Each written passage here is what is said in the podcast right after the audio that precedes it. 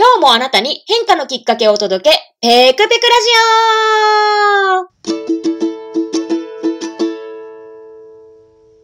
オはい、こんにちは。普段は普通のアラサー OL、週末はラジオパーソナリティを務めております、ペクと申します。さて、このペクペクラジオ、毎回様々なゲストをお招きしてお話を進めていきます。テーマは25歳の自分にメッセージを送るとしたら、なんですが、先週もちらりとお話をさせていただいたんですけれども、このペクペクラジオ、今回80回目の配信をもちまして終了する運びとなりました。これまでお聞きくださった皆様やご出演くださったゲストの皆様に感謝の思いを改めてお伝えすべく、今回はパーソナリティのペクが一人語り形式でお話をしていければなぁと思っております。改めてこのラジオを始めた2020年の10月頃のことを振り返ってみると、一旦前のシーズンのペクペクラジオを諸事情あって休止にしてから、やっぱりもう一度インタビュー形式でラジオをやっていきたいっていう思いが、むくむくと湧いてきた頃だったなぁと懐かしく思い出します。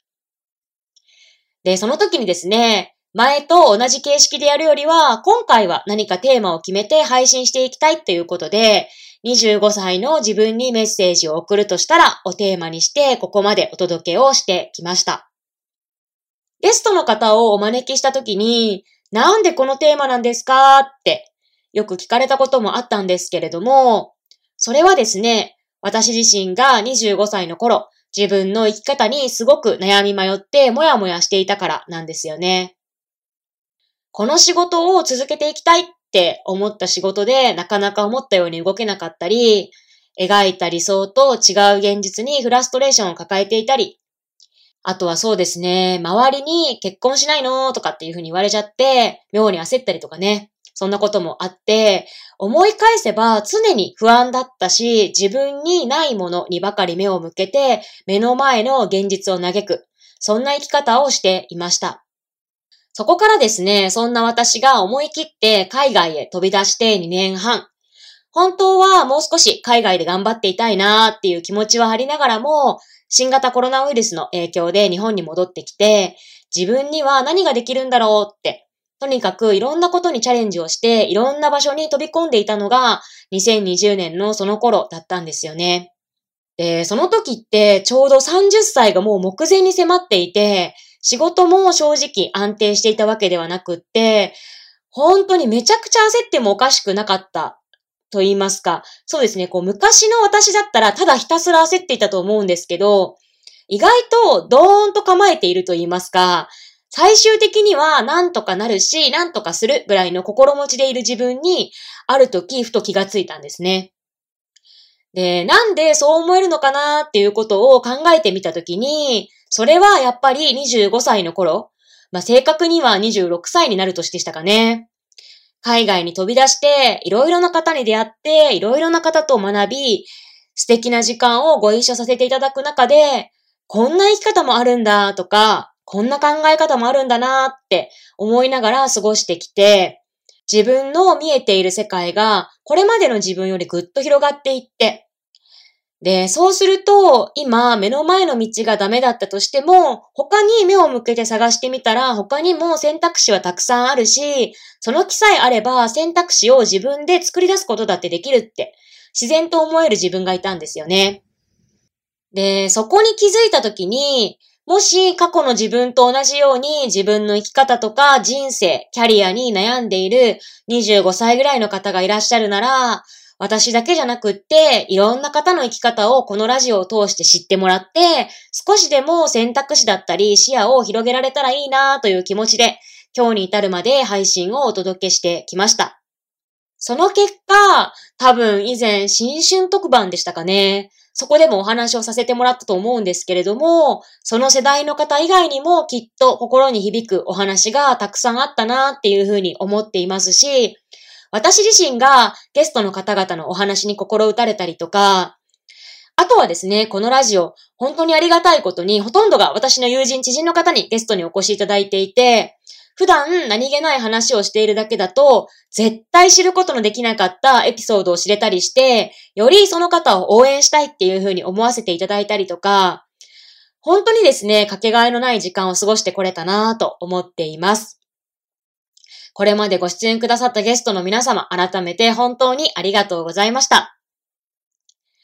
これまでのゲストの方の素敵なお話は、これからもアーカイブで残しておくので、ぜひ聞いて参考にしてもらえると嬉しいです。本当にですね、お一人お一人違う人生なんですけど、その一つ一つにその方らしさだったりとか、あとはその方にしか持てない思いっていうのがぎゅっと詰まっている、そんな素敵なエピソードたちだったなって思っています。で、ずっとですね、これまでの79人の方々のエピソードを、インスタグラムの方でも、ゲストの方々の25歳の自分へのメッセージとともにご紹介させていただいてきました。ちょっとだけ裏話をすると、あの、インスタグラムのメッセージの背景のお写真はですね、私がその方のイメージであったり、その方の言葉から感じる雰囲気だったりとか、あとはその方の好きなものやご活動、そして、あるいはですね、その方との思い出と関連する写真だったりとかを意識しながら選んでいたんです。お気づきでしたか？まあ、完全に独断と偏見だったりするので、ええー、これかいって思った方はすみません。もしよかったらですね、皆さんもインスタグラムのテキストも合わせてご覧いただきながら改めて番組をお聞きいただけると嬉しいです。あとはそうですね、シーズン1の頃は30回で終わってしまっていて、今回80回、だいたい1年半ぐらいですかね、続けてこれたのは、紛れもなくこの配信をお聞きくださっていた皆さんのおかげだなぁと感じています。時にですね、今回のエピソードのこんなところがすごく自分にとっても勇気や励みになりましたとか、ゲストの方の新しい一面を知ることができましたとか、この方のお話を聞いてこんな夢を持てるようになりましたって言ってくださった方もいたりして、それがすごく嬉しかったし、すごく励みになっていました。じゃあ、一体どうしてやめちゃうの？というところですけれども、もう少しですね、別のコンセプトでお届けしていけたらなぁと思う部分があったからですかね。実はですね、先ほどお話しした悩み迷っている25歳ぐらいの方に届けられたらいいなという思いはメインテーマとして確かにあったんですけど、それ以外に私の中での裏テーマとして、私の周りの素敵な方々を生き方を知ってもらいながらご紹介させていただいて、何かご縁が繋がったらいいなという思いもあったんですね。そんな風に私が大好きでかつ大事にしてきたライフストーリーという軸とご縁をつなげるという軸を体現しようとしてきたのがこのペクペクラジオだったんですけど、ラジオにご出演くださったゲストの方が収録後とか配信が公開された後に、自分自身に繰り返し聞かせてあげたくなったよっていう言葉を何度かかけてくださったことがあったんですね。で、その言葉をいただいたときに、ああ、確かに今の時点での思いを閉じ込めるっていうことも、すごくラジオインタビューの素敵な役割なんじゃないかなって思ったんですね。で、そう思ったときに、私自身が去年ちょうど30歳の誕生日を迎える前に友人が撮ってくれたインタビューのラジオがあるんですけど、それを改めて聞き直した時に、あ、この時の自分ってこんなこと考えていたなとか、今やりたいって思っていることをこの時もやりたいって言ってるな。だったらやっぱりこれはやっていかなきゃいけないなって、すごい背中を押してもらえるような気持ちになったりもして、で、そうなった時に、私自身もラジオを通してその方の思いに寄り添いながらお話を形に残して、その方が後から振り返った時に何か一つきっかけだったり、背中を押せる何かにしてくれたらいいなっていう気持ちが芽生えたんですね。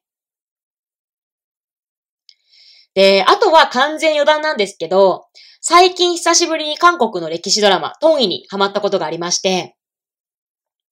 まあそのトンイというのがですね、韓国の王朝時代の物語なんですけど、このドラマが私すっごく好きで、もう今回4回目ぐらいだったんですよね。で、そうすると、ストーリーそのものを楽しむっていうのもあるんですけど、その主人公だけじゃなくって、その他の登場人物、それぞれの思いだったり、その背景にすっごく関心が湧いて、いろいろですね、その頃の歴史的な背景とかを調べたりもしました。で、そうした時に、その時代って身分の格差があったりとか、で、王族の男の子同士だったりすると、一人が生きていたらもう一人は殺されてしまうとか、まあそういった背景があったりして、その登場人物たち一人一人が、じゃあそんな時代に一体何を思って生きていたんだろうってことに思いを馳せてみたりしたんですね。で、そういう風に過ごしているうちに、ふとですね、残せるってすっごい価値なんじゃないかなって思ったんですね。というのも、その時代って記録が残っている部分ももちろんありますけど、文字を書けない人だっていたでしょうし、一人一人が日々何を思ってどう生きていたのかっていうのを残すことができないので、まあ、それを知るにも限界があったりする。でも今ってありがたいことにブログだとか、ラジオだとか、YouTube だとか、それぞれが生きてきた奇跡っていうのを残せる手段っていうのがたくさんある時代で、えー、その一人一人がですね、生きてきた奇跡を残しやすくなってきたんですよね。で、私はこれまでたくさんの方と出会って、たくさんの方のお話をインタビュアーとして伺ってくる中で、どんな人にもその人の生きてきた奇跡の中に必ず素敵だなとか、学びになるなって思う部分があるし、自分が何気ないことだって思っているその経験が誰かの役に立ったりするんだよっていうことをすごく体感もしてきたし、これからも伝えていきたいっていうふうに強く思っているので、一人一人が今何を思うのかっていうのを残していく、そんなお手伝いができたらいいなって思っています。なので、今はそれをどんな風に形にしていくかっていうのはあまり決まっていませんし、まあいろいろ練っていく中で全然違うことに情熱を燃やしたくなったりもするかもしれないんですけど、今のところはですね、もっと個々人の思いに寄り添って、その方が今何を思うのかを閉じ込めるような、そんなコンセプトでまたラジオ形式でいつかね、お届けしていけたらいいなって、今後については、今はそんな風に考えています。これもですね、いろんな方に今のテーマでお話を伺う中で見えてきたことであって、いろんな方の温かい支えのおかげでここまで続けてこなかったら、きっと見えてこなかったことだなって思っているので、改めて本当にこれまでのゲストの皆さん、リスナーの皆さん、そして応援してくださった皆さんに心からの感謝をお届けして番組を締めくくりたいなと思います。で、しばらくですね、お休みをするかと思いますが、いつかまた帰ってきた時には引き続き応援していただけると嬉しいです。これまで本当にありがとうございました。いつかまた会える日まで。ではでは。